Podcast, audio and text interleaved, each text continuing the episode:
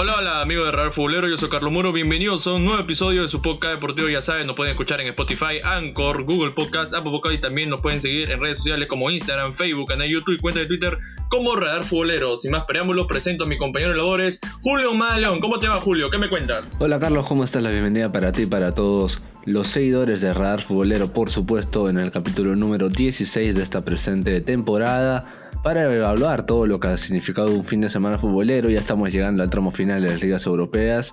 Estamos también llegando al tramo final, Carlos, de la primera parte de la Liga 1, donde Sporting Cristal ya ha sacado un predominio con respecto a sus perseguidores, que es la Universidad César Vallejo y Sport Huancayo, que juegan hoy lunes 3 de mayo. Y veremos, porque si no suman puntos, ya Sporting Cristal solamente alcanzaría de los dos encuentros que le queda ganar uno para ya asegurar la clasificación en el grupo B y también vamos a analizar por supuesto lo que ha sido la victoria de Universitario con el gol de Ruyel en la segunda parte. No mejoró Comiso desde el aspecto táctico, desde el, ámbito futbolístico, pero el triunfo le sirve bastante al cuadro crema por todo lo que viene pasando en Copa Libertadores. Carlos, cuéntanos también qué es lo que tenemos el día de hoy con respecto a lo que ha dejado el ámbito internacional el día domingo estuvimos contigo, con Raúl Palacios, que seguramente más adelante se va a unir a un nuevo proyecto que vamos a tener contigo en el Radar Futbolero.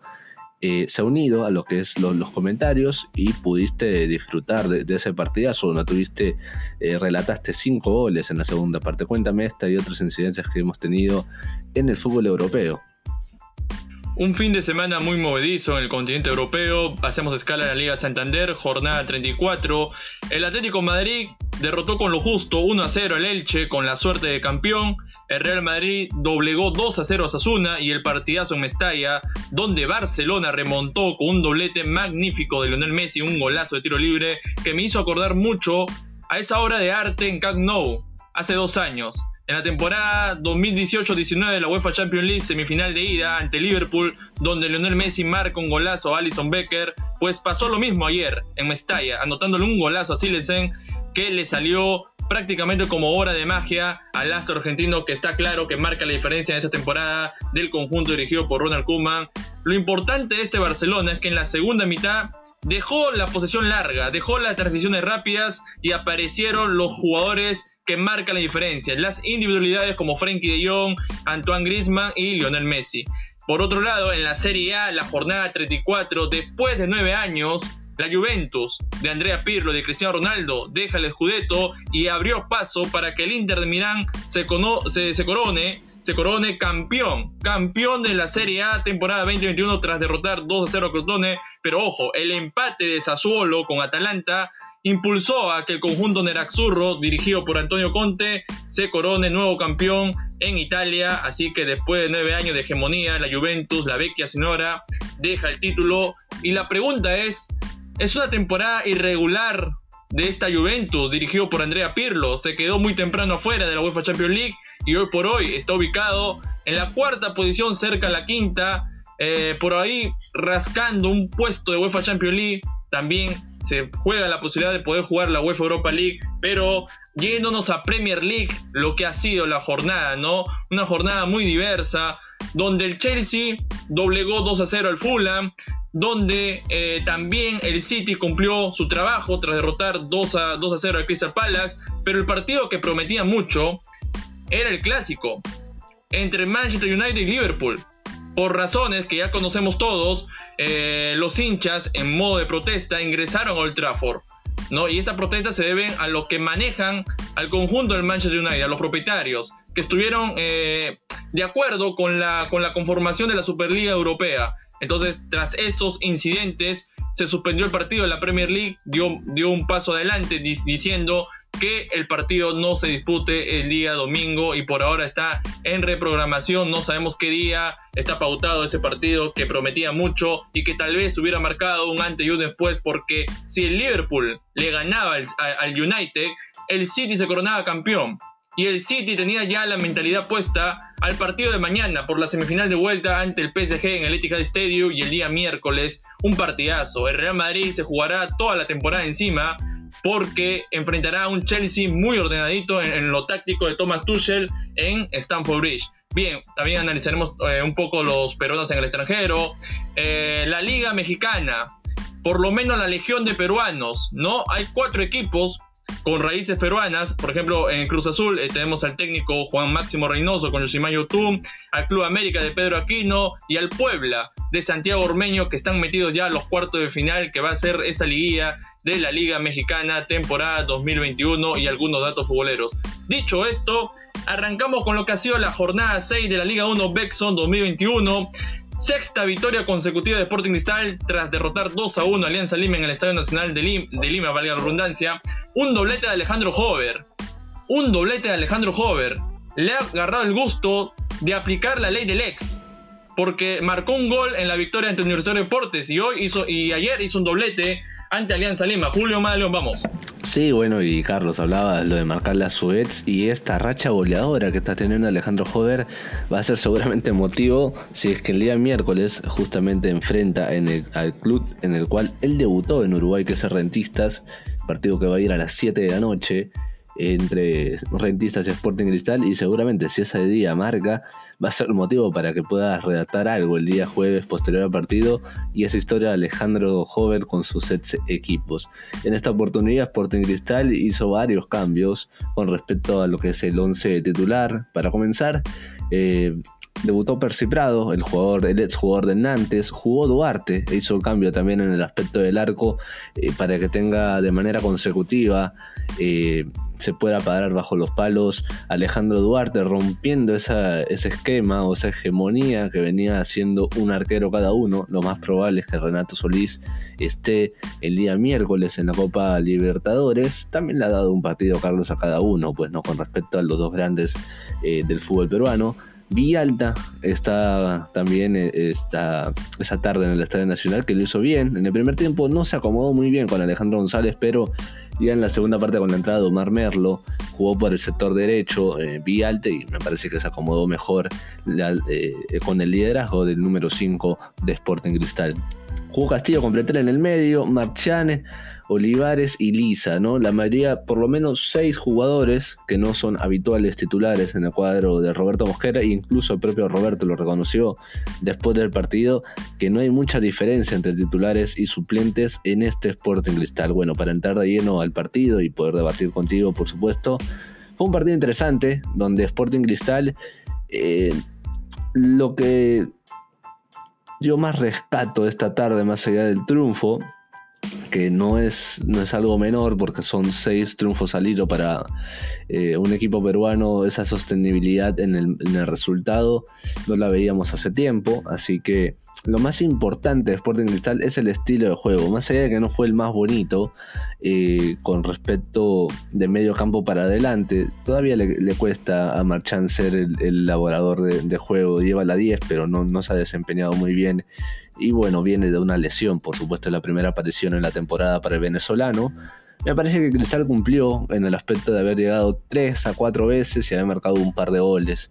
Lo de Alejandro Jover es descomunal, por supuesto, en lo que es torneo peruano. Viene de marcar 3 penales consecutivos contra Muni, contra Universitario y contra Alianza Lima. Así que el gran baluarte de ayer de Sporting Cristal fue la actuación de Alejandro Jover. Por el lado de Alianza Lima, hay que ser claros que tenía más allá de la ausencia de Jefferson Farfán, tenía mejores nombres para mí que el cuadro de Sporting Cristal.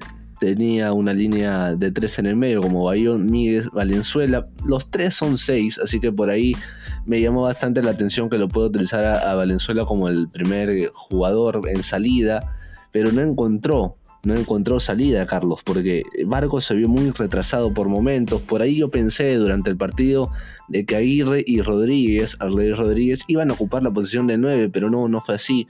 Fue más por un tema de poca productividad en el medio del campo victoriano. En general, para no extenderme mucho y ya poder hacer un análisis en conjunto contigo y, y entrar al debate de este partido, me parece que Alianza Lima es el gran perdedor porque tenía sobre el papel mejores nombres que Sporting Cristal, incluso no tenía tantos lesionados. Sabemos lo de Cornejo, sabemos la ausencia de Farfán, pero en el, en, la lista de 18 tenía jugadores como González Cela, Manzaneda, que vuelve una lesión, Jairo Concha, que todavía no es el Jairo Concha de la, de la Universidad de San Martín, Oslin Mora, que tampoco es el Oslin Mora del año pasado, en la primera parte por lo menos, y eh, lo de Chico Oliva, que a comparación de Concha está un par de pasos futbolísticamente hablando por delante de él a esta altura de la temporada, que es donde lo necesita el cuadro de Alianza Lima. Me parece que Cristal, para resumir las situaciones, llegó mejor. Alianza me parece que se llenó de mucha volante, pero poca productividad, poca efectividad.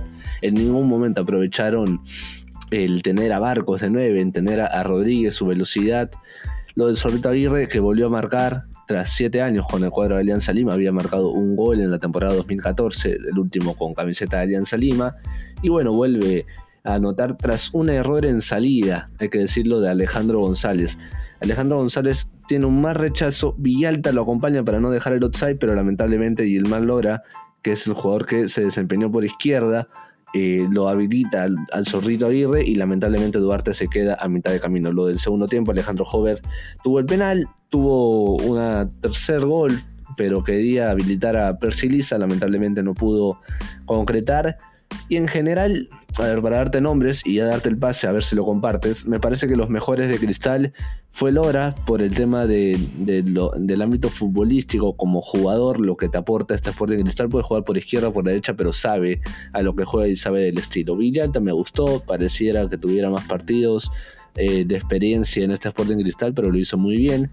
Percy Prado me dejó una que otra duda. Veloz, sí, pero me parece que con el, con el recorrer de los partidos puede madurar en esa posición. Lo que sí me preocupa es lo de John Marchand, que no, no ató ni desató en el aspecto del medio campo. Y por el lado de Alianza, lo más rescatable es lo de Wilmer Aguirre y lo de Hernán Barcos. En el medio, por ahora, me parece que Miguel le quita velocidad. Y bueno, la cerda sigue siendo el eje junto con Richie Lagos en la defensa de Alianza Lima. Mucha incidencia de gol tiene Richie Lagos en este equipo vitoriano, pero que lamentablemente es, ese tridente que tienen por izquierda no, no lo acompañó mucho, ¿no, Carlos? No, no, no lo acompañó mucho para poder tener jugadas en ataque, pero Cuéntame, ¿a ti qué, qué, te pareció el compromiso? ¿Qué rescatas de este Sporting Cristal? Más allá del triunfo que ya nos hemos acostumbrado que, a que gane en el torneo peruano, ya sabemos la, la realidad que tiene Copa Libertadores, pero esperabas un poco más, sobre todo de Alianza Lima con la categoría de jugadores que tiene, y ahí te dejo la pregunta picando. Yo siento que cuando Jefferson Farfán ingresa al terreno de juego, le da dos cambios más al cuadro victoriano en cuestión del embrión anímico que puede tener. Y cuando no está Jefferson, como que deambulan en la cancha y no saben a qué juegan, más allá de que tienen muy buenos nombres y que han demostrado en otros clubes que pueden ser líderes, sobre todo de medio campo para adelante. ¿Tú qué opinas, Carlos?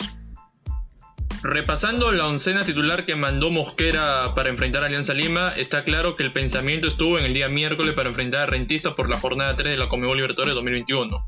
Es el punto número uno. Punto número dos, que el, gol que llega a los 3 minutos de Alejandro Hover me hizo recordar mucho al gol de Kevin De Bruyne en la semifinal de ida, cuando quiso mandar el centro y ahí Keylor Navas como que intuyó mal en la salida. Es el, mismo, es el mismo flashback que me vino a la mente cuando vi el gol de Alejandro Hover comparando con ese tanto de Kevin De Bruyne en la semifinal de ida ante el PSG. El mismo gol, el mismo gol pero con otro personaje. Después el partido como que Sporting Cristal lo manejaba a su, antojo.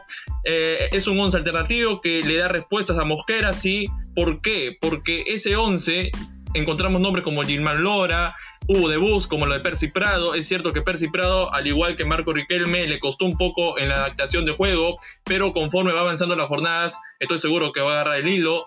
Eh, por otro lado, lo de Alejandro González, comparto contigo, deja muchas dudas en el tema defensivo no hay coordinación ahí en la saga central, comete cometió algunos errores, no hubo eh, una cierta solidez al momento de salir jugando. Es por eso que en el minuto, ¿no? En el minuto, en el minuto 43, Wilmer Aguirre, aprovechando esa falencia, anotaba el empate, un destello del rayo, porque no fue un partido tan brillante. Eh, Hernán Barcos lo sentí muy desolado, no tenía socios ideales. Aparte, que está claro que Alianza Lima Alianza Lima no supo aprovechar eh, las transiciones rápidas. La sensación que me da esta Alianza Lima es que no genera juego. no tiene la ruta de ataque. Es cierto que quiso competir, quiso jugar de igual a igual ante un Sporting Cristal totalmente B, pero le faltó concretar, le faltó las llegadas. Y eso no lo tiene Alianza Lima. Alianza Lima eh, en, en estas últimas jornadas le ha costado encontrar ese camino de generar jugadas más claras. Y lo de Steven Rodanera dejando dudas en el arco, dejando muchas dudas en el arco. Pero después, al minuto 39, eh, la lesión de Christopher Olivares, que encendió las alarmas rimenses, un jugador que lo conocemos del año pasado, ha sido muy perseverante, Mosquera confió mucho en él y ojalá, ojalá que sea un susto porque la lesión de la rodilla puede marginarlo por lo menos eh, seis meses. Sabemos que una lesión de rodilla para un jugador es muy difícil y sobre todo eh, el tema de, de rehabilitación. Ahora, pasando a la segunda mitad, en la segunda mitad era un déjà vu. Era un déjà vu porque si hablamos la falencia defensiva de Sporting Cristal, hay que hablar también las falencias defensivas de Alianza Lima, que cae en ansiedad. No, no tiene esa solidez y eso lo viene arrastrando de la temporada 2020 no hay esa defensa bien cuajada, no hay esa defensa que por lo menos saque cara por el equipo en momentos tan angustiantes. Lo de Jonathan Lacerda es conmovedor, sí es conmovedor, porque por lo menos Lacerda tiene esa, esa etiqueta de querer ser líder, de querer manejar los hilos de la saga central, pero cuando tiene jugadores que no saben controlar, controlar la ansiedad, pasan cosas como esta, ¿no? La falta sobre Alejandro Hover. Alejandro Hover, a sangre fría, le gustó aplicar la ley del ex, anotaba el segundo tanto rimense y el partido se le comenzó a acomodar a Mosquera. Mosquera como que reguló energías, hizo las rotaciones necesarias, metió a Omar Merlo para poner orden en el tema defensivo, porque hay que ser claros, Alejandro González, eh, con el partido que hizo ayer, a mí me da muchas dudas. A mí me da muchas dudas. Si yo fuera Mosquera, me daría demasiada preocupación.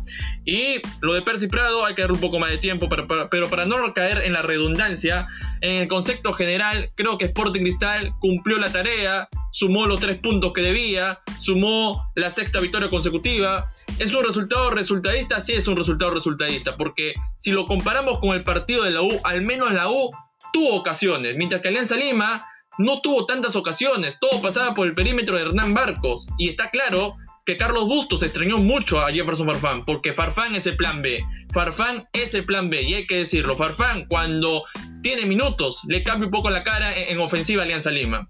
Y no lo tienes a Farfán. No lo tienes por la sanción de las dos fechas suspendidas de parte de la Comisión Disciplinaria de la Federación Peruana de Fútbol. Y muy aparte, post partido, después de la declaración de Hernán Barco diciendo que nos sacaron estratégicamente a Jefferson Farfán del partido. Pero Jefferson Farfán cometió una falta cometió una falta y eso no hay que discutirlo.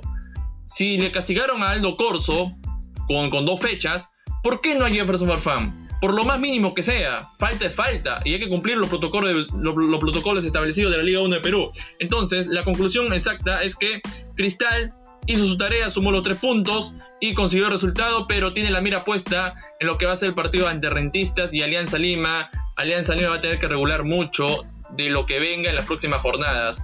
Porque te soy sincero, Julio, esta Alianza Lima, muy aparte de, que ha encontrado piezas como Edu Oliva, Richie Lagos, le falta crear situaciones de ataque. Y si no creas situaciones, si tienes por lo menos la voluntad de batallar, de nada te sirve, porque lo clave, lo clave de un encuentro es generar jugadas y concretar. Y esta Alianza Lima me dejó muchas dudas y espero que Carlos Bustos por lo menos tenga asegurado un plan C, porque con el plan B, que no lo tienes, eh, se vio un equipo muy limitado.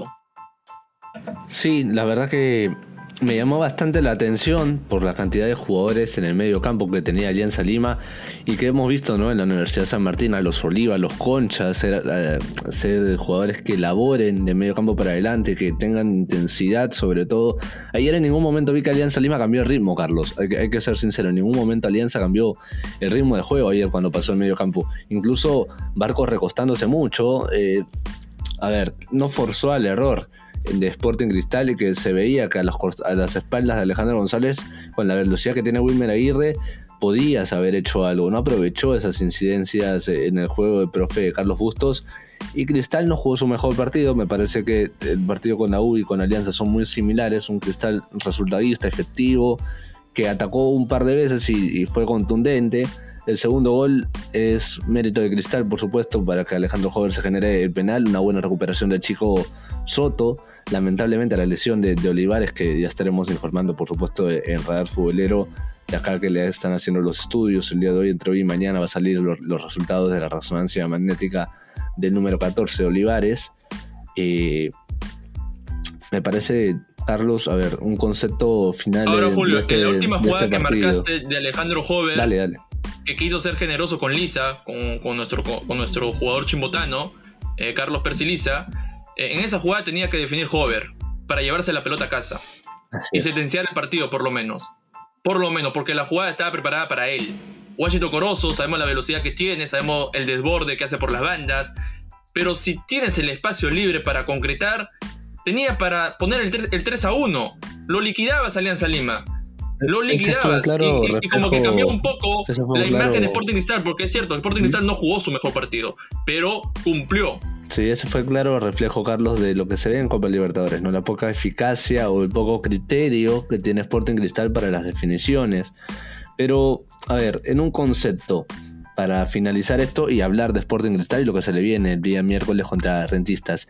Un concepto final, dame, del compromiso. Este, ganó más Cristal, aparte de los puntos, por el aspecto de la poca merma que hay, creo yo, entre los titulares y los suplentes. Creo que eso es lo que va a dejar más allá resultado tranquilo al profe Roberto Mosquera. ¿Tú qué consideras por el lado de Cristal? Si también tienes un concepto de alianza con respecto a este presente, que, a ver, me parece que va a ser mucho farfán dependencia si es que esto no lo logra cambiar el cheat Carlos Bustos. No sé si concuerdas con eso. Eh, el resultado de ayer deja tranquilo Mosquera porque sumó 18 puntos, es líder indiscutible del grupo B.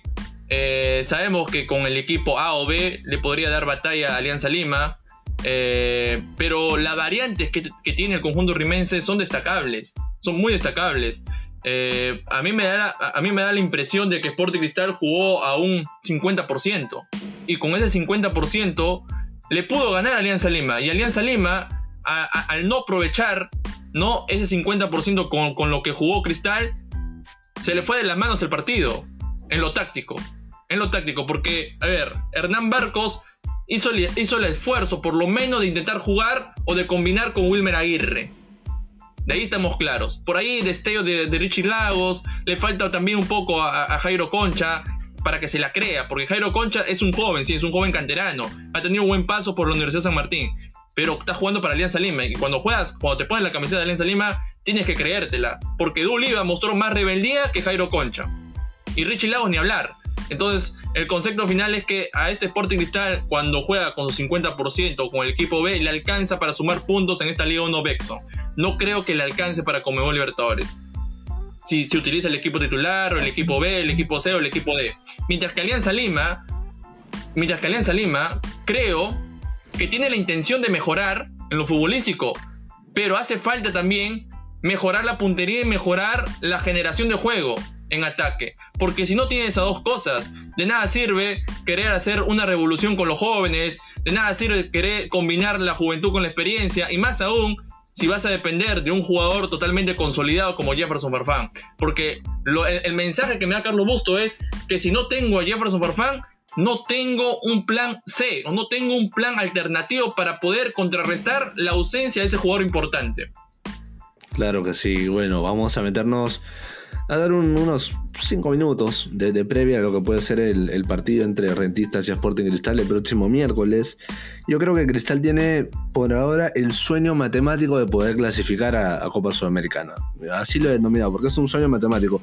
Y a ver, y me parece que Cristal, eh, yo, yo estoy de acuerdo con el profe Roberto Mosquera en el aspecto de que ha dominado pasajes de los partidos. Por supuesto, el partido con Racing lo dominó en el segundo tiempo y, tuvo ese embrión anímico y futbolístico a partir de la expulsión eh, del jugador de Racing.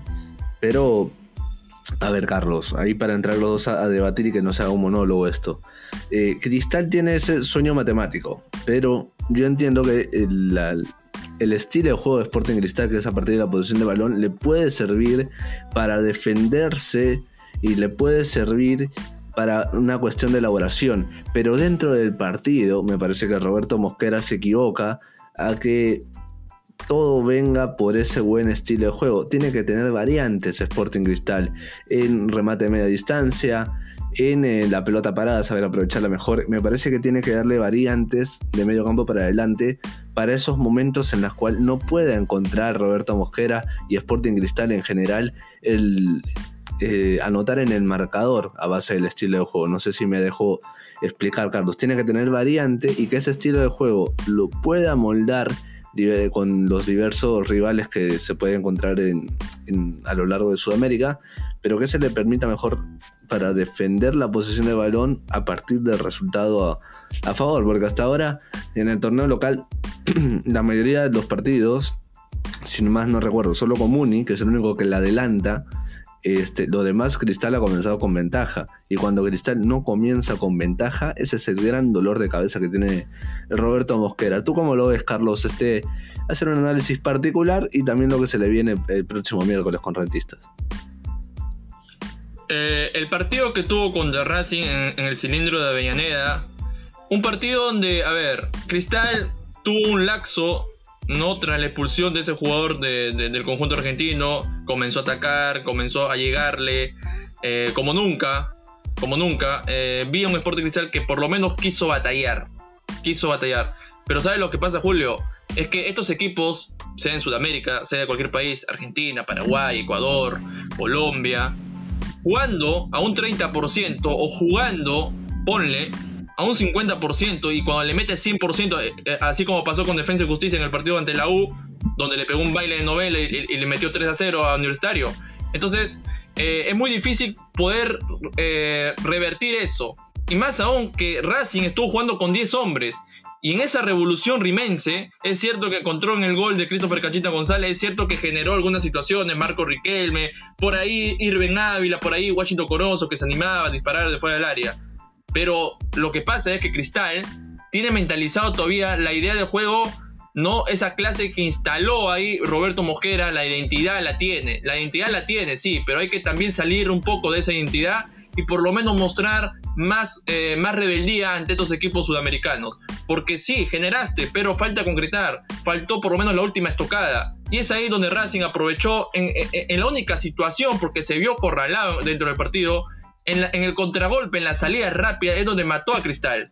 Y se viene el segundo tanto de Racing. Se vino el segundo tanto de Racing. Es ahí donde se tensió el partido. Es ahí donde lo anímico de nada servía. Es ahí donde Cristal, muy aparte de que tuvo la ley de ventaja porque jugó con 11 y, y jugó con 10 de Racing, y no supo aprovechar eso. Al igual que la U en el primer partido con Palmeras. También tuvo su laxo de 10 minutos. Estuvo a punto de por lo menos empatar el partido y sobre el final le anotan un gol.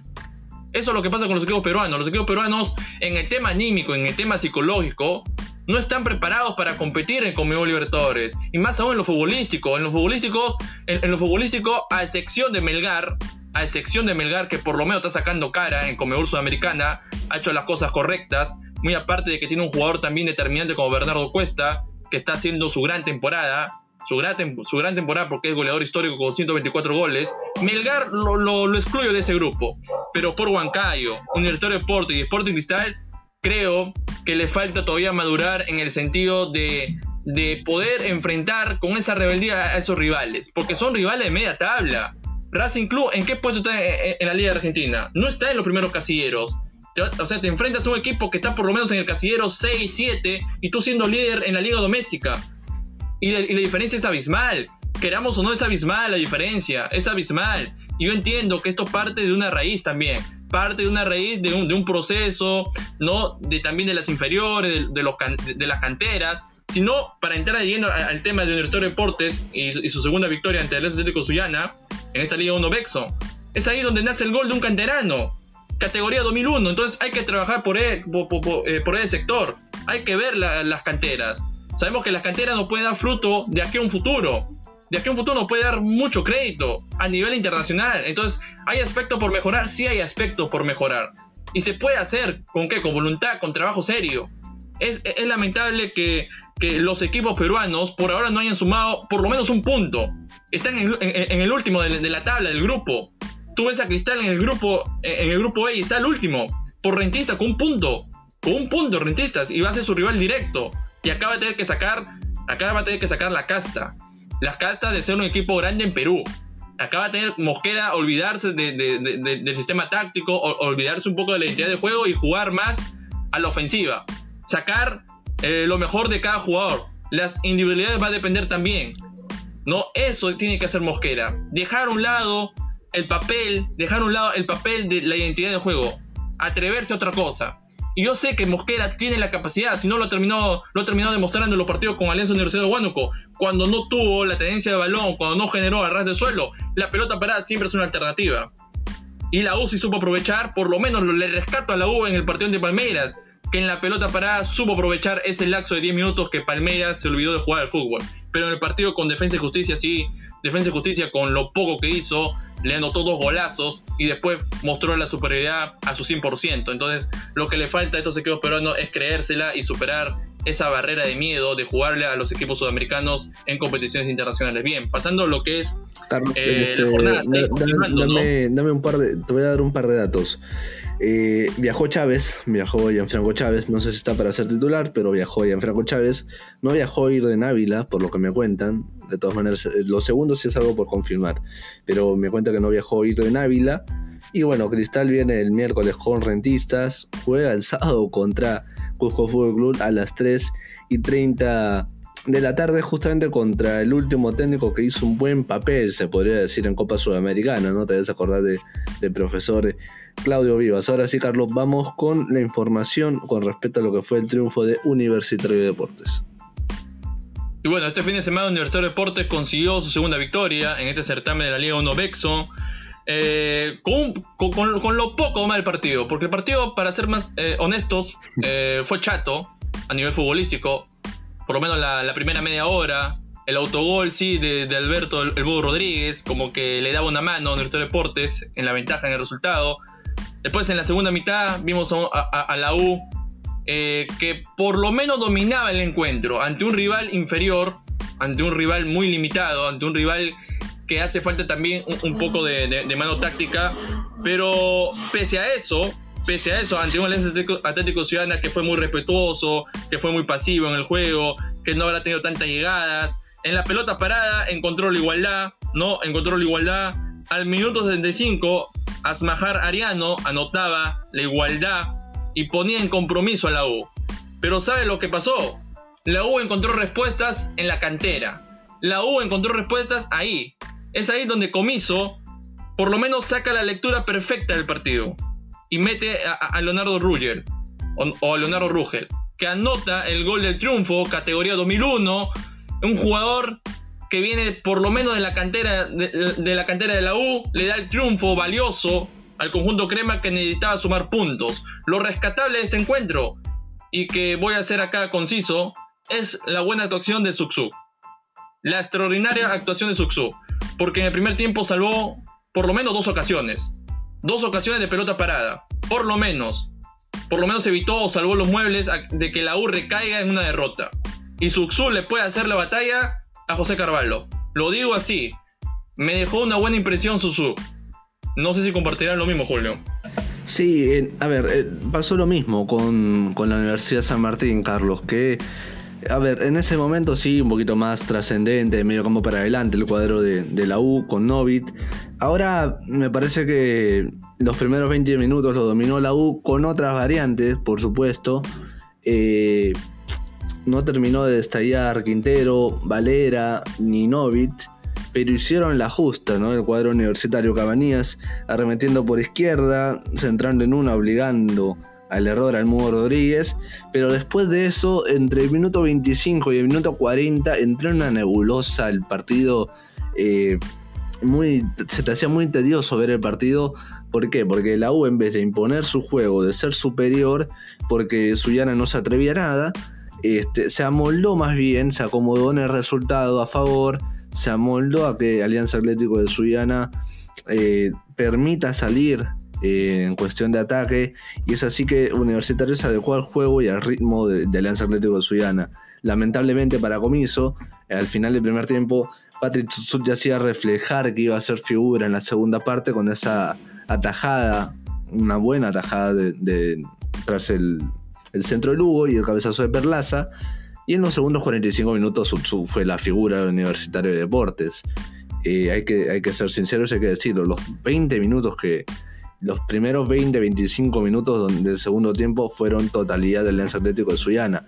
Y es así que tanto llegó el cántaro al agua, tras 5 o 6 situaciones de gol para el cuadro de Suyana llega el, eh, llega el gol. Y justamente lo que me preocupa en el cuadro de la U es que el gol nuevamente, Carlos, llega de pelota parada, que es, ya debe ser el tercer o cuarto partido consecutivo que a Universitario le marcan a través de un tiro de esquina, a través de la pelota parada. Esta vez no hubo penal, pero sí hubo una acción de gol puntual que significó el empate. Y era un buen empate.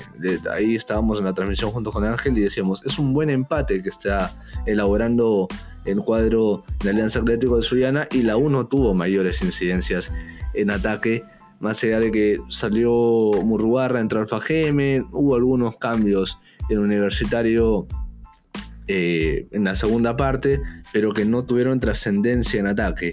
Ahora, hay que ser sinceros, la U, la única que tuvo en el segundo tiempo, con esa muy buena ejecución de Novit y el cabezazo de Ruyel fue un golazo. Hay golazos de tiro libre y hay golazos de cabeza y este fue uno de ellos. ¿Qué te pareció el debut, Carlos, de, de Ruyel? Que, a ver, me deja buenas sensaciones con respecto a que tiene panorama en salida y aporta bastante en el área rival, en el área contraria. Y también quiero saber tu apreciación sobre esta no dependencia que hay en Universitario de Deportes, porque del 100% de goles que tiene la U a, esta altura de, la temporada, 70 por lo menos tiene incidencia, 70% tiene incidencia Hernán Novi, tanto con los remates de media distancia como su aporte en los tiros libres para encontrar a los nueve de Universitario de Deportes. ¿Qué te parece estos dos aspectos? De, a ver, cuéntame tu, opinión. La aparición de Leonardo Ruyel es esperanzador, eh, es como una señal, una luz en el camino para Universitario de Deportes, que está claro que carece de personalidad futbolística, está claro de que no tiene una identidad sólida de juego, está claro que Comiso por muy aparte de que hace por lo menos el esfuerzo de querer no que su equipo juegue algo, porque este Universitario de Deportes no juega nada. Por lo menos quiere hacer ese intento de que juegue algo. Lo, mejorcito que está pasando e, e, en la U es la aparición de este chico, de Leonardo Ruyel, y lo de Hernán Novik, que lo veníamos comentando eh, desde fechas pasadas, hasta en Conmebol Libertadores. En el partido ante Palmeiras, eh, destacable, ante el partido de Defensa y Justicia, solitario, no tenía socios, no podía congeniar una idea de ataque. En la Liga 1 Bexo, por ahí, metiéndose ahí entre líneas, aportando un poco. Lo de, lo de Enzo Gutiérrez también, a ver, lo de Enzo Gutiérrez sí, le anotó un doblete a Palmeira de pelota parada, pero cuando es jugada elaborada, no termina de concretar. Ahora, estamos hablando de Enzo Gutiérrez, pero está lesionado. Valera, Valera, por lo menos, por lo menos, te genera algo te genera por lo menos una ilusión de ataque. Va al frente, va al frente sin, sin miedo. Te elabora las jugadas. Eh, creo que tiene que inclinarse un poco más a lo que haga Novik. Por lo menos contagiarse. Para que haya una esperanza en ataque en, este cuadro crema. Y para hacer más. Eh, para llegar a la conclusión de este partido. Está claro de que la U. enfrentándose a un rival como Alianza Atlético Suyana. Que no viene bien. Muy aparte que salió campeón el año pasado de la, de la segunda división. Eh, la U perdió la gran oportunidad de imponerse ante un equipo con muchas falencias y con muchas limitaciones en el juego. Y la U sí consiguió resultado a base de qué? A base de un chico. A base de un chico. Un chico que salvó a Ángel Comiso. Porque la semana de Ángel Comiso fue de tormenta. De tormenta. Y hay que hablarlo. Hay que hablarlo porque algunos hinchas eh, se metieron en Campomar. El viernes. Y le recriminaron a Comiso por la, por la lamentable actuación que tuvo en Conmebol Libertadores ante Defensa y Justicia. Porque Defensa y Justicia lo superó línea por línea. Línea por línea. Entonces, eso eh, recaló a los hinchas porque ve los resultados de este, de este Universitario Deportes y es un poco preocupante. Demasiado preocupante. Hasta incluso se cuestionaba mucho la salida del estratega argentino. Se cuestionaba. Porque hasta cuándo iba a acabar la paciencia de Ángel Comiso y hablar un jugador, exjugadores, Galván, Toñito González. Bueno, Toñito González como que lo respaldó un poco a, Comiso. Lo de Galván sí fue tajante. Fue tajante. Con la garra no se puede ganar. Y está claro, con la garra nunca se va a poder ganar.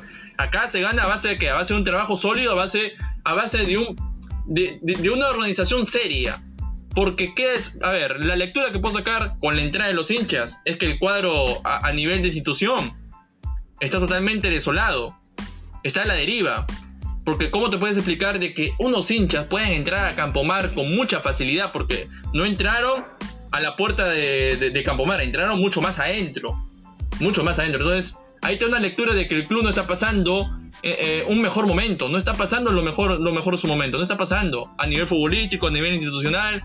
Quieren ver a un técnico que quiera o no, no termina de convencer tanto en la fanaticada de jugadores y a los mismos jugadores, me atrevo a decir, porque los jugadores creo que ya no creen en el mensaje de comiso. Esa es la lectura que puedo sacar de Universitario de Deportes, muy aparte del resultado que fue victoria, pero deja ese, ese sinsabor de que todavía no se han calmado las aguas y ahora el partido que tiene ante Independiente del Valle puede ser la última gota para que acabe la paciencia y tal vez podamos hablar de una destitución de comiso.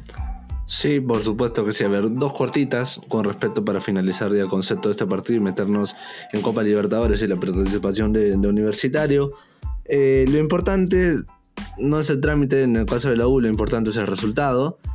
Eh, Alianza Atlético mejoró en el segundo tiempo con la entrada del ex Alianza Lima y Reinaldo Cruzado. Mejoró bastante, tuvo mayores situaciones de gol y la U le permitió tener situaciones de gol al cuadro de eh, al cuadro de Alianza Atlético de Suiana.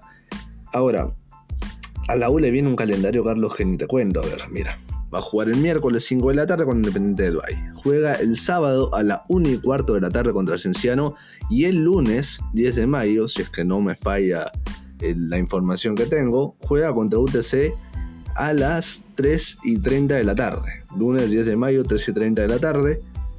Por supuesto, luego juega contra el cuadro de Defensa y Justicia en Lima el día miércoles 12 de mayo a las 9 de la noche. Así que vamos a tener un calendario para la U. Me parece que lo de ayer no es un salvavidas para Comiso Carlos, pero los partidos que se le vienen a la U, me parece que Ay, mamita, la, verdad que me causa por el plantel que tiene Universitario. En Cristal, si le tocara este mismo feature, me quedaría más tranquilo por el momento que tiene y por el plantel que tiene. No en cuestión de nombres, lo de Cristal no es, no es cuestión de nombres, es cuestión de rendimientos. Pero para abocarnos en lo que se viene en el cuadro de la U, Independiente del Valle cayó 5 a 0, empató en su debut con Rentistas a 1 de, de, local, ahora perdió de visita eh, Carlos contra el cuadro de, Palmeiras, 5 a 0. esto, Julio, esos resultados que me da Independiente del Valle, esos resultados que me da de Independiente del Valle, lo voy a poner en paréntesis, son engañosos. Porque el partido que va a enfrentar contra el Deportes, sabemos, sabemos, y hay que, y hay que ser totalmente honestos, que el rendimiento futbolístico de un club peruano no está al mismo nivel hoy por hoy de un equipo, te pongo por ejemplo, eh, ecuatoriano o colombiano. Porque ese equipo podrá perder 5 a 0, podrá perder 2 a 0, podrá haber empatado. Pero cuando juega con un equipo peruano, ¿tú te imaginas cómo se está frotando las manos? Porque ves, yo me imagino, Independiente del, Valle, Independiente del Valle habrá observado los, dos primeros partidos contra Defensa y Justicia y Palmeiras y dirá, tenemos una gran oportunidad acá. Ese es el pensamiento. Y te apuesto que es el pensamiento de por lo menos la mayoría de equipos sudamericanos que tienen ese pensar de que veo un equipo peruano, sí, hay que jugar por lo menos 50%, 40%, 40% un partido de entrenamiento, porque yo sé que la realidad es muy dura. La realidad es muy dura, pero e, es, totalmente en honor a la verdad.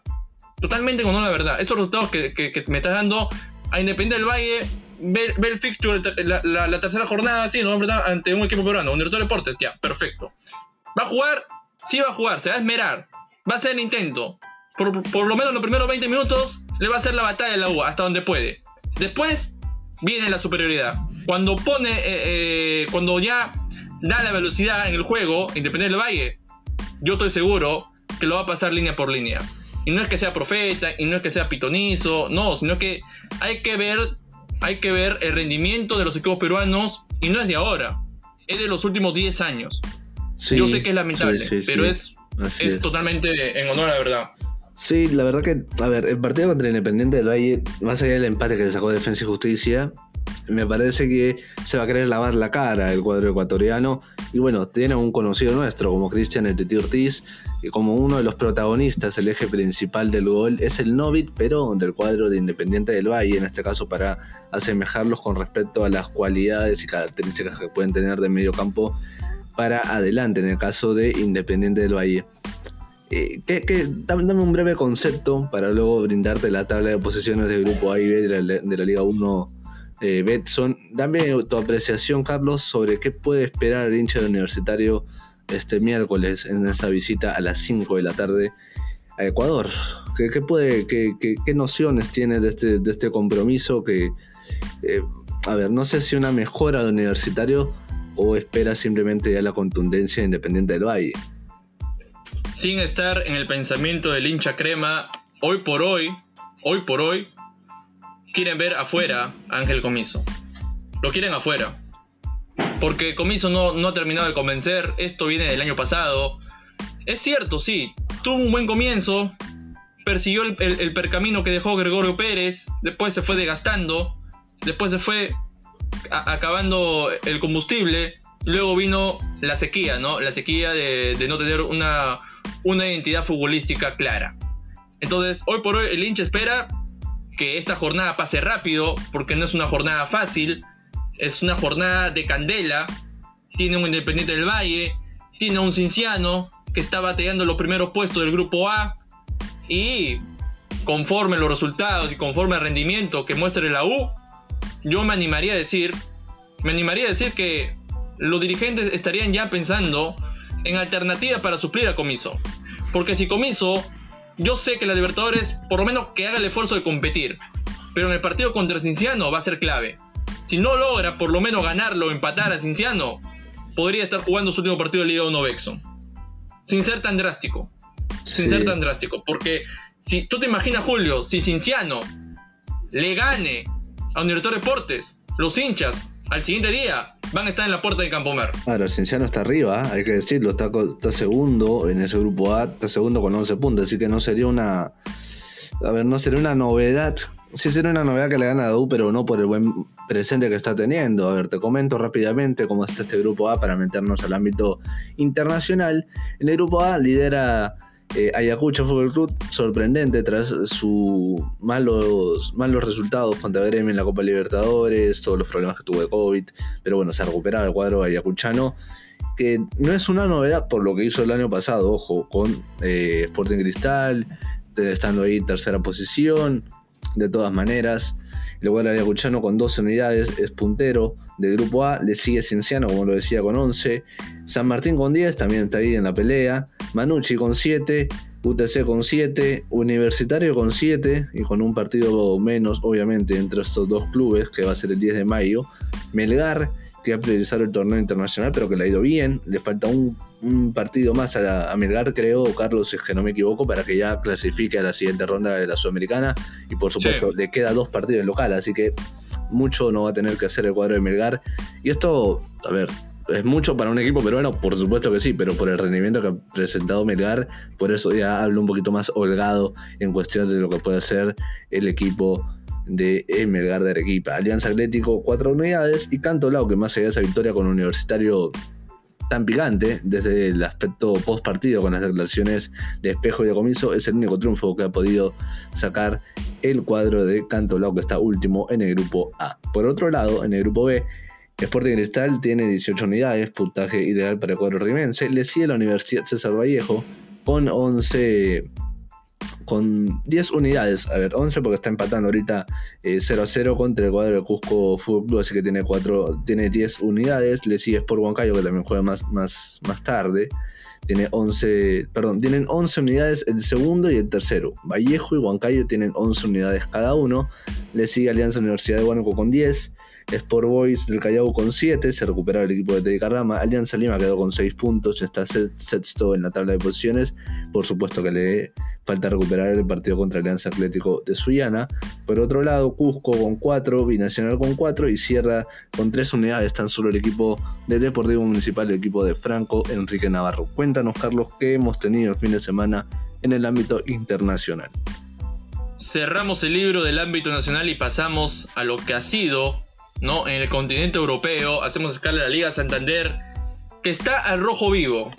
Jornada 34, el Atlético Madrid por lo menos se recuperó con lo justo, con lo mínimo, con la suerte de campeón, derrotó 1 a 0 al Elche, donde la buena noticia para el Cholo es que recuperó a Luis Suárez, finalmente se curó de la lesión que tenía, ya lo va a tener on fire, lo va a tener para ese partido vibrante que estoy seguro contra el Barcelona. Es más, es más que hecho que Luis Suárez va a estar ahí primerito, en primera fila para enfrentar a su ese equipo. Eh, la lectura que me da el conjunto colchonero es que la variante es interesante que ha encontrado, muy aparte de, las caídas con Athletic Club Bilbao, de la goleada ante, Le ante el ante el Huesca, eh, sin, sin darse cuenta el Cholo Simeone, encontró variantes interesantes y que no es de admirarse. Lo de Angelito Correa, de hace rato viene buscando ese buen nivel y lo ha encontrado. Lo de Yanni Carrasco, ni hablar, es un socio ideal en ataque. Y lo que está jugando Marco Llorente es para aplaudir. Porque Marco Llorente está haciendo una de las campañas más relevantes del Atlético Madrid. Más relevantes en compañía con Luis Suárez. Lo de Joao Félix como que se apagó un poquito. Eh, ese, eh, quieren esperar a ese Joao Félix que esté a su 100%. Ese Joao Félix por, el que fueron a comprar en Benfica. Ahora, eh, hay que también nombrar que la derrota que tuvo entre semana el Barcelona ante Granada en Camp le dio vida a los tres equipos. Sevilla, Real Madrid y el Atlético Madrid, que en lo anímico estaba totalmente desgastado, en lo futbolístico ni hablar, y esto le permitió que el Atlético Madrid se recupere momentáneamente con esa victoria ante el Elche. Momentáneamente, porque el Cholo Simeone me da la impresión de que con la irregularidad que ha estado manejando a lo largo de esta temporada, todavía no se siente seguro de que es el favorito a ganar esta, esta Liga Santander. Ahora, si hacemos escala Real Madrid, el Real Madrid tiene un pensamiento enfocado a lo que es el partido del miércoles contra el Chelsea. Es un duro rival, durísimo rival, eh, eh, dirigido por Thomas Tuchel, porque el conjunto blue es un equipo ordenado, es un equipo que respeta por lo menos la filosofía de juego que plasma el entrenador. Es admirable la llegada de Thomas Tuchel al conjunto, al conjunto blue. ¿no? Es admirable porque le dio un cambio, un giro radical. Entonces, Zinedine Zidane más tiene el pensamiento en esa semifinal de vuelta, que por supuesto estaremos transmitiendo también el día miércoles. Están cordialmente invitados por la página de Facebook y canal de YouTube como Radar Futbolero. Eh, Real Madrid cumplió la, cumplió la tarea, derrotó 2 a 0 a Osasuna en un lapso de 6 minutos, porque hay que decir, el partido no fue tan brillante, no fue tan brillante, rotó el equipo, jugó Marcelo, Militao, rescato a Militao, Militao para mí fue el hombre que por lo menos destacó ante las ausencias, ante las ausencias, porque hay que decirlo, Rafael Barán está totalmente descartado por una lesión, y lo de Sergio Ramos que aparentemente pinta para ser titular ante Chelsea, pero durante esas tres jornadas que ha tenido, Militao ha sabido destacar en el tema defensivo es ahí donde abría la cuenta en el estadio Freddy de Stefano. Después un gol un poco ortodoxo de Casemiro. Un gol de chiripa. Un gol de casualidad, que es eh, para ser más exactos. Entonces el Real Madrid consiguió los tres puntos que debía, cumplió la tarea, está en pie de lucha y me voy al partidazo en Mestalla. Porque ha sido un partidazo. Y tuvimos el agrado de, compartir eh, en los comentarios con Raúl Palacio y Julio León. Y ha sido un partidazo unos primeros 45 minutos donde el, Barcelona se excedió en la posesión del balón, con poca profundidad de ataque, con pocas situaciones, por ahí una que otra de, de Pedri en los primeros 5 minutos. Después el Valencia se refugiaba mucho en lo que podría ser Gonzalo Guedes, que el jugador luso que buscaba un socio a medida que iba pasando el partido encontró ese socio en Carlos Soler, el número 8. En los segundos 45 minutos, cuando le comentaba a Raúl le decía, ojalá que se ponga bueno este partido y que haya goles. Y parece que nos escucharon, porque hubo cinco goles. ¿Y qué goles? ¿Qué goles de verdad? Lionel Messi para quitarse el sombrero. Una vez más, demostrando ser ese jugador determinante, fundamental e importante de este Fútbol Club Barcelona de Ronald Koeman. Es vital lo de Lionel Messi, vital, vital, porque remontó solo el partido remontó solo. Muy aparte de que algunos dicen, sí, pero erró el penal y luego lo hizo de rebote. Está bien, erró el penal, pero después se mandó un golazo. Se mandó un golazo y por eso quiero traer a colación el recuerdo que lo publicamos como recuerdo futbolero, en Real Futbolero, eh, en Real para hacer, valga la redundancia, para ser más exactos, eh, hace dos años, Lionel Messi anotaba una obra de arte en el Camp Nou, le anotó un golazo a Alison Becker en la semifinal día ante Liverpool, y ese gol es casi similar, casi similar a lo que vimos el día de ayer, casi similar, casi. Pero esta vez cambió de personaje, el, arquero fue Silensen, es jugador de Barcelona y concretaba el 3 a 2. Pero ojo, el Valencia tuvo lo suyo también. Por eso decíamos en la transmisión de que este Barcelona carece mucho en el tema defensivo. Es, es el eje más frágil de, la oncena titular de este conjunto blaugrana. Porque equipos como Getafe, equipos como Granada, equipos como Valencia, que está peleando el descenso, le podrían hacer daño. Y en esas mínimas oportunidades que deja la defensa de Barcelona, cuando encuentra esos huecos, te pueden clavar goles. Y, sí, y, sí, que anotaron goles. Eh, abrió la cuenta Gabriel Paulista. Después Carlos Soler se mandó con un golazo, un bombazo desde fuera del área. Pero Barcelona ganó gracias a la, a la iluminación de Lionel Messi. Porque frotó la lámpara y Antoine Griezmann, que fue un, actor de reparto, y lo de Frenkie de Jong vital lo de, lo, lo de Frenkie de vital, vital porque fue partícipe del segundo tanto de Griezmann, donde él inicia la jugada y después el francés la termina, Julio. Sí, fue un lindo fin de semana, buen resumen futbolero que nos tiraste de la Liga Santander. Por supuesto íbamos a estar con, con Raúl más adelante en la transmisión de los partidos. Estaba viendo justo las medias de los partidos, tenemos 1800, 1800 usualmente de las personas que nos, que nos ven en, la transmisión y por supuesto invito a todos a que se sumen este, estos días de semana donde vamos a tener la vuelta de la UEFA Champions League. Me parece que el martes Carlos juega en el Etihad Stadium en el City con el PSG y el día miércoles en Stamford Bridge visitará el cuadro de Zinedine Zidane eh, al cuadro de Thomas Tuchel al Chelsea, Chelsea versus Real Madrid el día miércoles. Ahora sí vamos a hacer una previa con, con Raúl también sumando a la transmisión eh, una previa de una media hora para hablar todas las incidencias, las repercusiones que viene en estos dos compromisos.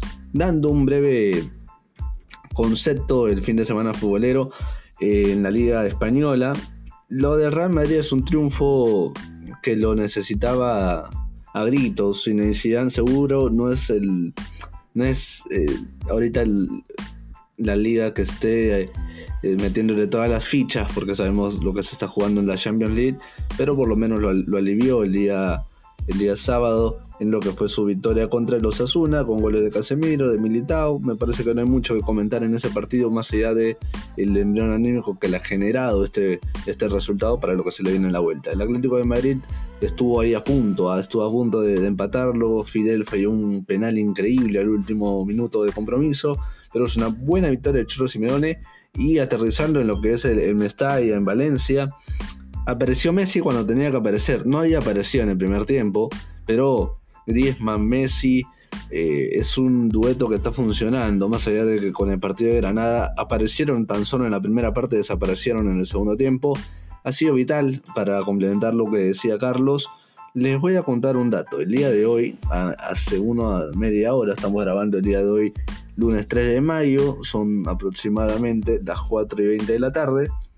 Hace una media hora, dos horas a lo mucho, se reunieron la mayoría de los jugadores titulares de Barcelona.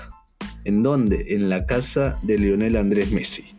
Es una reunión de camaradería para lo que va a ser el partido del día sábado. El Barcelona, tras el triunfo de Mestalla el día de ayer, siente que puede ganar la liga. Está en sus manos poder ganar la liga porque tiene un enfrentamiento directo contra el Atlético de Madrid.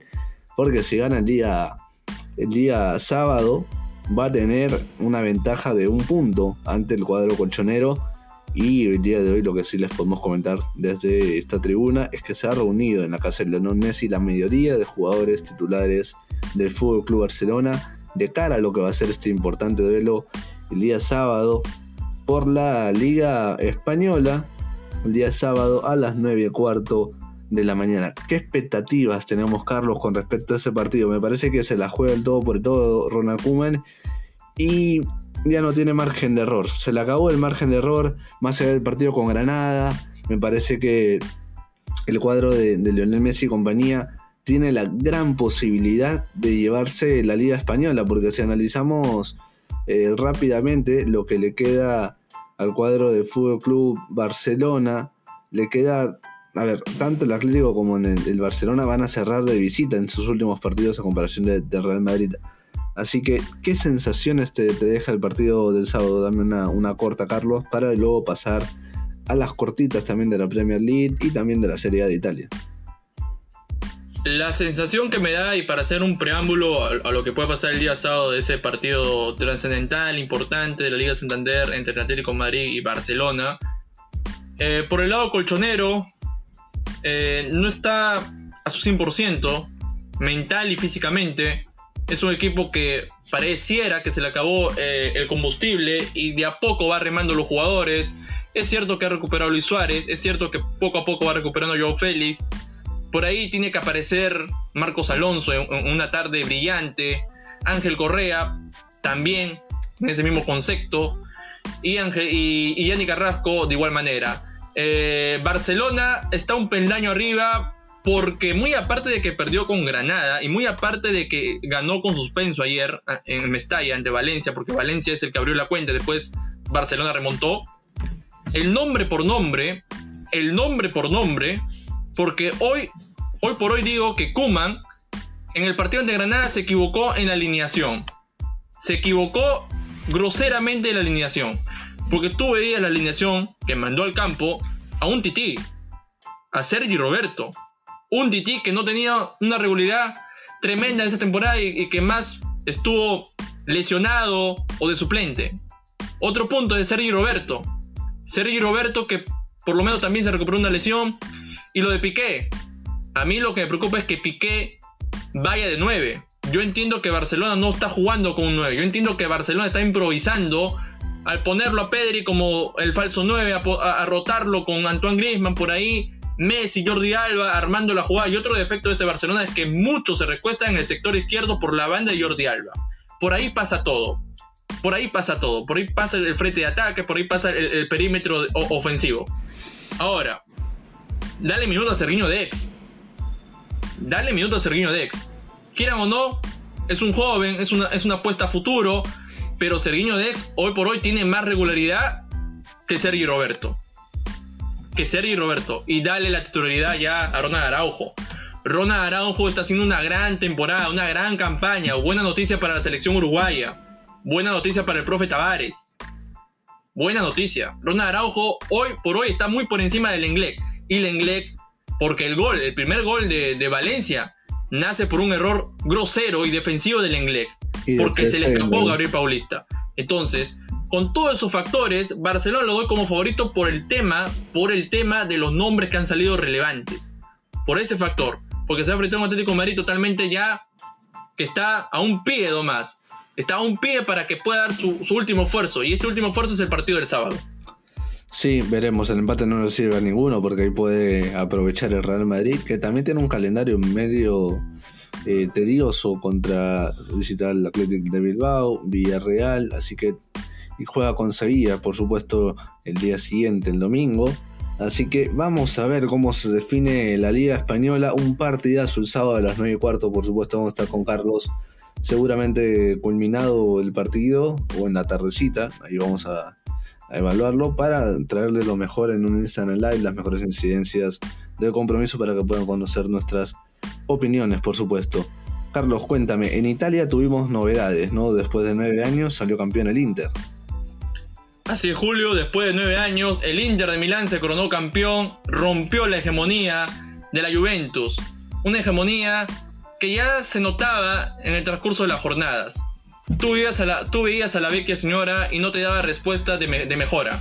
No te daba respuesta de que se podía sacudir de estas apariciones como hace Milán, como Atalanta, como el Inter. Que al fin Antonio Conte entendió, entendió que tiene una buena plantilla. Al fin entendió de que hay jugadores muy importantes. Eriksen. Lo trajeron del Tottenham.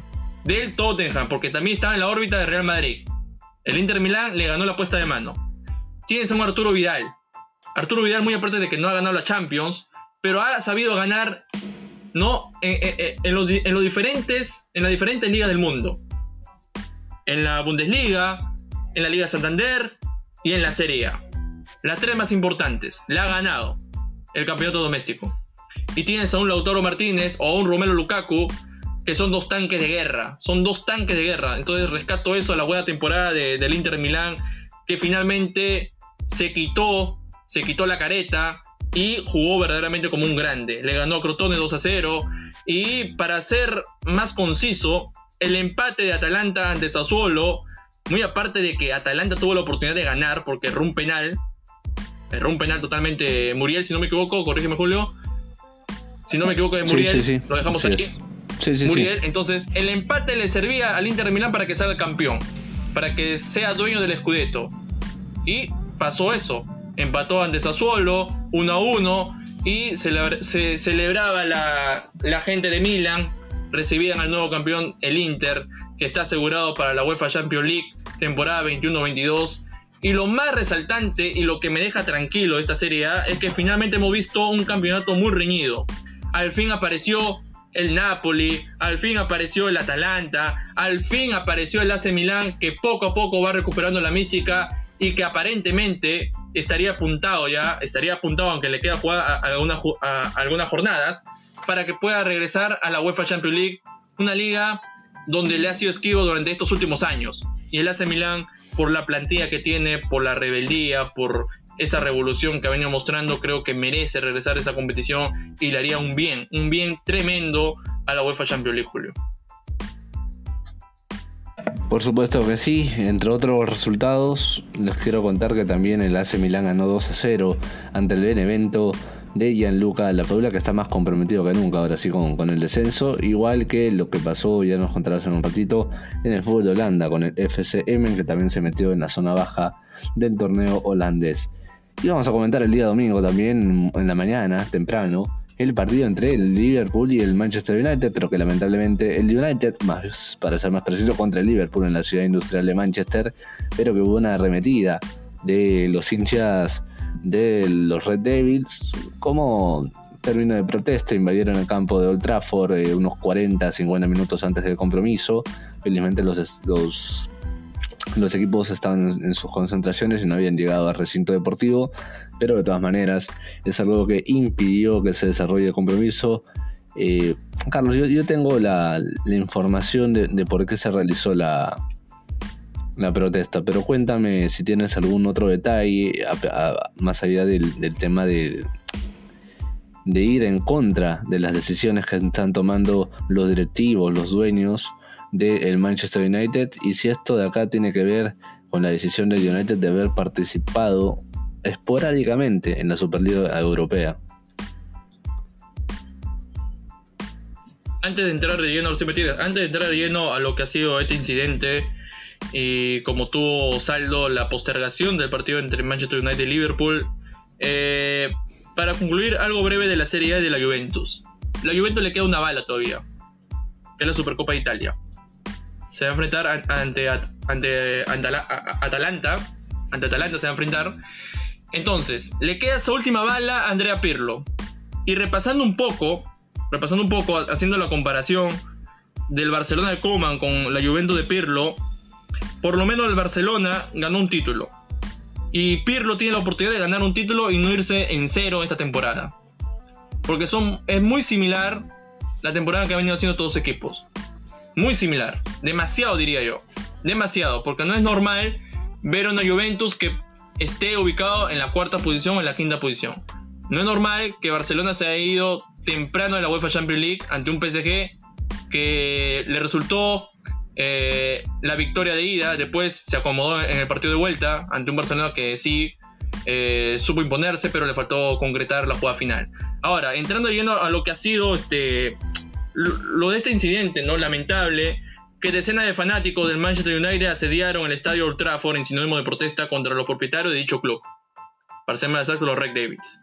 Tras este accionar, el encuentro pautado a las 10 y media, ya teníamos todo listo, estábamos acomodados para transmitir ese partido también.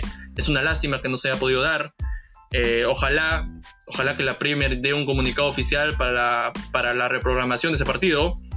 Eh, bien, se puede conocer la razón de este accionar, ¿no? Se debería el proyecto de la Superliga Europea, que ese concepto ha causado un dolor de cabeza, ha, causado una guerra de fronteras, ¿no? Ha causado un dime y diretes entre Seferín, el, presidente de la UEFA, contra el, presidente del Real Madrid y actual presidente de esta Superliga Europea, que es Florentino Pérez. Eh, los, 12, los 12 clubes que firmaron para hacer esta revolucionaria Liga Europea, eh, poco a poco se fueron bajando el barco. Poco a poco. Primero fue el Chelsea, después fue el City, después fue el Arsenal, después fue los equipos italianos, el Atlético Madrid que también bajo la persiana dijo, no bajamos. Entonces, el United, al parecer los hinchas, conociendo la filosofía de, un hincha inglés apasionado del fútbol, lo hemos visto en la manifestación en el repudio total de los hinchas del Chelsea. Lo hemos visto en el repudio total de los hinchas del Liverpool. ¿Y por qué no en el repudio total de los hinchas del Manchester United? Es por eso, pero acá trascendió más fuerte. Porque los hinchas ingresaron al campo de Old Trafford. Y me sorprende mucho. Yo entiendo que estamos en época de pandemia, yo entiendo que el resguardo policial no es el mismo como antes, pero acá se le escapó de la mano totalmente al club y a la institución, a los encargados. Porque no es posible que personas entren con facilidad a un estadio que por lo menos tenga un respaldo eh, policial adecuado para evitar ese tipo de cosas. Pero me llamó poderosamente la atención, me hizo recordar eh, a los escasos momentos que, suele ocurrir en nuestro país, sobre todo en, el fútbol macho, para ser más a la Copa Perú. Pero bien, para no salirme del tema, el partido quedó, quedó suspendido, no hay fecha de, reprogramación, todavía la Premier League no ha comunicado eh, oficialmente en redes sociales cuándo se va a jugar este partido importante, importante porque dependía mucho el resultado a lo que pueda pasar con el City. Porque si el Liverpool le ganaba al United o empataba, el City se coronaba automáticamente campeón de la Premier League. Y esto le permitía a Guardiola y a sus jugadores centrarse más a lo que es la semifinal de vuelta y lo que quede de UEFA Champions League. Pero no pasó así. El City va a tener que esperar una jornada más, dos jornadas para que se corone campeón porque la, ventaja que sacó es abismal. Eh, pero para llegar a una conclusión, yo creo que la Superliga Europea, como lo, dice, como lo decía Julio, no es un mal concepto, pero la forma como se dio esa, eh, esa forma revulsiva, esa forma un poco atrevida, porque fue un poco atrevida, fue demasiado atrevido, eh, que 12 clubes saquen así un comunicado oficial y, que, y que no respeten la norma de UEFA y, por lo menos, a, mi opinión personal, creo que no respetaron tampoco a los rivales que tienen enfrente en su liga doméstica, a un Villarreal, a un Sevilla, que fueron claros con sus mensajes, a, un Valencia, eh, a un Aston Villa, si quieres ponle, a un West Ham United. Me, podría pasar tarde mencionando e, e, equipos que se han visto hipotéticamente burlados. Y aplaudo, aplaudo lo, lo del PSG, la postura del Bayern Múnich, que son equipos top. Hoy por hoy son equipos top. Son equipos top. El PSG por el tema monetario y el Bayern Múnich por la historia que tiene. Entonces no fueron partícipes de, esta Superliga Europea. Y para cerrar, creo que hay forma de cómo puede eh, idear algo novedoso, algo innovador, pero respetando también a las personas que, tiene, que tienes enfrente, en este caso los clubes. Y más aún al fanático, porque el fanático es el que consume. El fanático es el que consume, el fanático es el, que prende la televisión y ve, los partidos. Entonces hay un respeto también por los hinchas, porque los hinchas son efervescentes con la institución y aman y adoran el club, el escudo de esa camiseta. Y entiendo también el malestar, pero ojalá que se pueda solucionar el asunto entre Manchester United. Es un equipo que viene a flote, es un equipo que ha tenido una gran semana. Y para hablar un poco, Julio, lo que ha sido la semifinal de ida ante el AC Roma, la gran actuación de Bruno Fernández, la gran actuación de Edinson Cavani, que se especulaba mucho su salida y que al parecer estaría dispuesto a renovar una temporada más. Sí, ha sido una buena temporada la del cuadro de Manchester United con respecto a su actuación puntual en la Europa League. Y bueno, veremos si es que para el partido de vuelta, ¿no? Sobre todo el United, no creo que guarde gente, hay que ser sinceros. Tiene que ir a por todo a Roma pero vamos a tener un partido vibrante y también lo que hizo por el otro lado el cuadro de Villarreal contra el Arsenal. Son los partidos que vamos a tener esta, esta semana. Seguramente ahí le vamos a confirmar si vamos con alguno de la, de la Europa League más adelante. Vamos a ir a coordinar con Carlos. Probablemente sí podamos hacer eh, un, partido. Eh, los invitamos, por supuesto, a que nos sigan en nuestro nuestras diversas plataformas, en Instagram, en Twitter, en YouTube, en Facebook. y por supuesto como radar futbolero que nos sigan el día martes desde la 1 y 30 y el miércoles a la 1 y 30 con una previa con la mejor información. Ahora, Julio, nos mojamos un poco, ¿no? A ver, ¿para quién van las fichas para el partido de mañana? Entre el City y el PSG, hagamos un, preámbulo corto nomás. ¿Cómo llegan a todos los equipos? A ver, el cuadro del Manchester City ganó el fin de semana también sus encuentros por Premier League. Descansó gente, por supuesto, para lo que sea este partido el día martes. El Paris Saint Germain no se pudo dar mucho ese lujo, ¿no? Porque está ahí palmo a palmo con el Lille en el torneo francés. Así que mañana va a ser un, un partido muy interesante, sobre todo por la contrapropuesta que puede tener Pochettino, porque le lavó la cara, hay que decirlo, le lavó la cara en el segundo tiempo. Pedro Guardiola le dio una clase maestra, no sé si acordar a esos tiempos donde Pochettino estaba en el Tottenham y le lavaba la cara. Guardiola en cuestión de resultado, más allá de que ahora los protagonistas sean otros en el cuadro de Paris Saint por supuesto, pero es la sensación que me dejó en la ida, Carlos. ¿A ti qué sensación te dejó y qué, qué expectativas para mañana? La sensación que me dejó el partido semifinal de ida en el Parque de los Príncipes es que el PSG jugó a ese estilo, ese estilo que le brindó beneficios, sacó al último campeón que es el Bayern Múnich, a, su ley, sacó a Barcelona, eh, le fue bien de visitante, hay que ser honesto, le fue bien de visitante, como visita como que aguantó el resultado, eh, porque el partido de, cuarto de final de vuelta, el Bayern lo ganó, pero no alcanzó. Y el PSG jugó a aguantar el resultado, a proteger esa ventaja de ida que sacó en Alemania. Pero las cosas son muy distintas, porque tienes a un City que no ha hecho sus mejores primeros 45 minutos en, lo que va esta edición de UEFA Champions League y, se vio totalmente sorprendido por el gol de Marquinhos de pelota parada, tras una buena asistencia de Neymar, o de, Angelito y María, perdón. Y después, eh, lo, que puedo, lo que puedo sacar es que el City, el City por lo menos tiene ese funcionamiento colectivo que cuando aparece De Bruyne, cuando aparece por ahí Marés, por ahí Phil Foden, si se ilumina un poco, encuentra alternativa de ataque. Y el PSG tiene que recurrir mucho a lo que puede hacer Neymar, ¿no? La magia brasileña, si está inspirado, y a lo que puede hacer Kylian Mbappé, contribuyendo también a Angelito Di María, que ha sido un factor muy importante para eh, la, elaboración de juego. Está claro que Angelito y María es el eje para que esos dos puedan centrarse en ataque. Pero yo me inclinaría un poco más, me voy por lo colectivo. Lo he dicho, lo he dicho en reiteradas ocasiones, lo colectivo pesa más que, que las individualidades. Creo que el City está bien cuajado en ese aspecto. Ahora, si nos vamos a la otra semifinal, ahí sí estamos contra la espada y la pared. Porque ambos llegan con la misma igualdad de condiciones. Ambos ganaron en la última jornada de su liga doméstica con el mismo resultado. El Chelsea 2 a 0 ante Fulham, el Real Madrid 2 a 0 ante Osasuna. Y es un partido táctico, es como, es, como esa partida de ajedrez que tienes a dos especialistas, que tienes a dos especialistas que conocen muy bien eh, a su equipo. Me refiero a Thomas Tuchel y a Zinedine Zidane. Zinedine Zidane sabemos que es un señor técnico, eh, ha sido campeón en tres veces de, la competición de la UEFA Champions League, la mejor amiga de, la Casa Blanca. Y el Chelsea, con Thomas Tuchel, que hizo un cambio favorable, hizo un cambio aceptable, le dio un estilo de juego a este Chelsea, un Chelsea que compite, un Chelsea que por lo menos respeta la filosofía del técnico. Y es muy complicado porque la sensación que me dejó en el partido de ida es que el Chelsea le, pegó un baile o un repaso futbolístico en, los primeros 25 minutos. Es ahí donde nace el gol de, de Pulisic. Después falló oportunidades para poder agrandar la ventaja.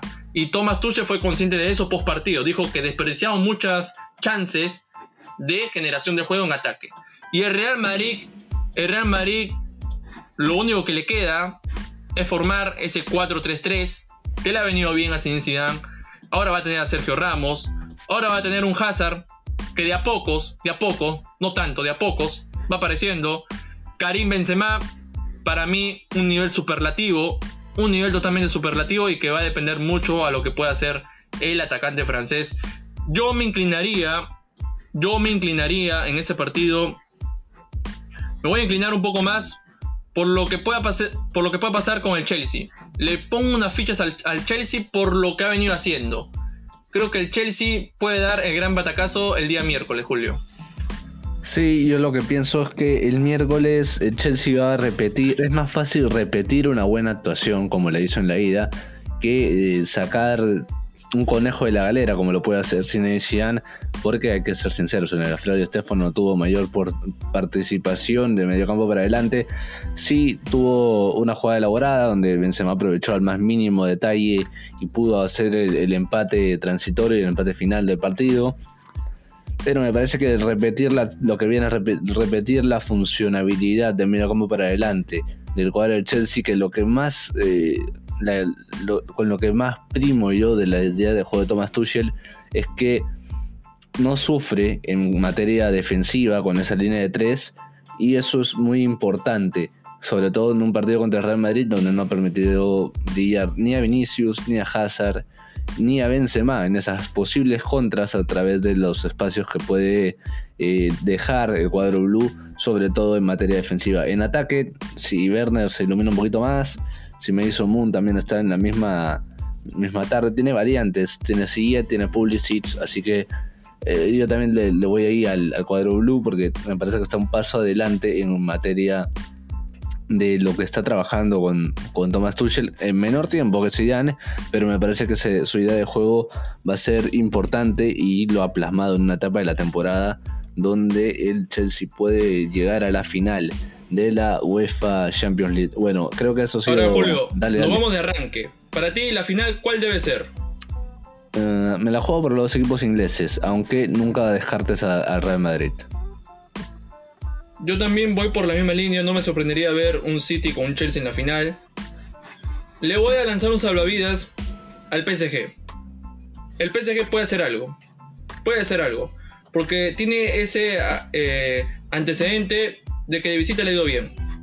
Vamos a ver qué pasa el día de mañana en lo que va a ser las semifinales de vuelta de esta UEFA Champions League temporada 2021 y por supuesto usted lo vivirá por Radar Futbolero. Estaremos con esa previa con Raúl, con Julio a partir de la una y media para estar hablando un poco de las incidencias que pasen ¿no? entre el City y el PSG, si va a haber variantes.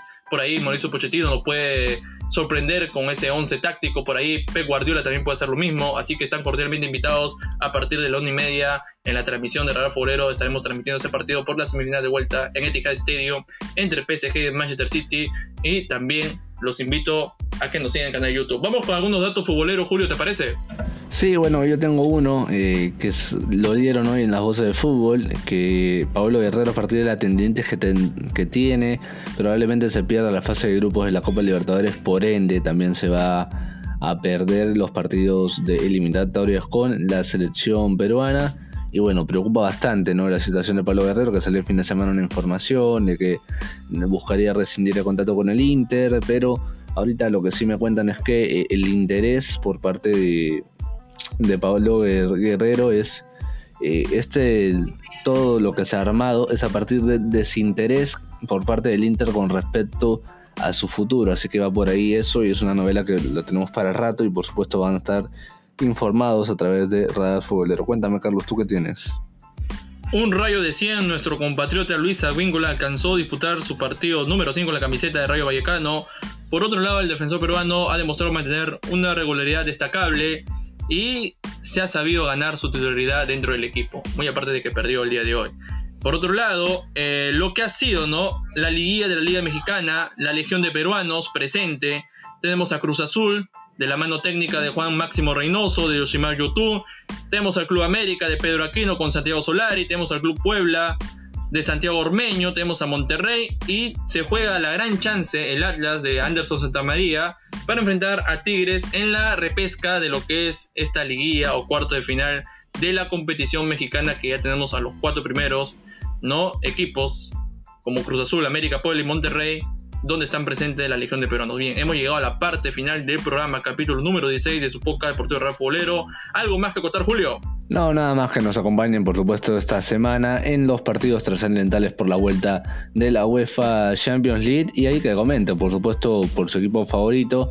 Y por supuesto, si tienen ganas de apostar, que apuesten en Merida Enviar con nuestro código. Por supuesto, ahí lo van a tener en el enlace de la descripción. Los puedes seguir en Instagram, en Twitter y en Facebook. Y por supuesto en nuestro canal de YouTube que vamos a retomar seguramente, Carlos, eh, a grabar programas para que puedan también eh, ver en nuestro análisis en el canal de YouTube. Por supuesto que sí, va a haber novedades muy interesantes, va a haber incorporación, ya lo manifestó Julio, de Raúl Palacios. Eh, en, esta semana va a haber cambios muy interesantes, lo digo desde ya. Eh, mañana empieza la ruta, ¿no? Con las transmisiones, las semifinales de vuelta, de UEFA Champions League. y por qué no una UEFA Europa League, una semifinal. Podría ser Villarreal, que viene de una racha importante, 13 partidos sin perder en esa edición. Le ha ganado al Arsenal 2 a 1. La llave todavía sigue abierta. Veremos si el submarino amarillo pueda meterse a la final invicto. Vamos a dejarlo ahí. Por hoy ha sido todo. Espero que hayan disfrutado este capítulo. No se olviden de seguirnos en nuestras redes sociales como Facebook, Instagram, canal YouTube y Twitter como Real Fulero. Síganse cuidando y nos vemos pronto. Chao, cuídense.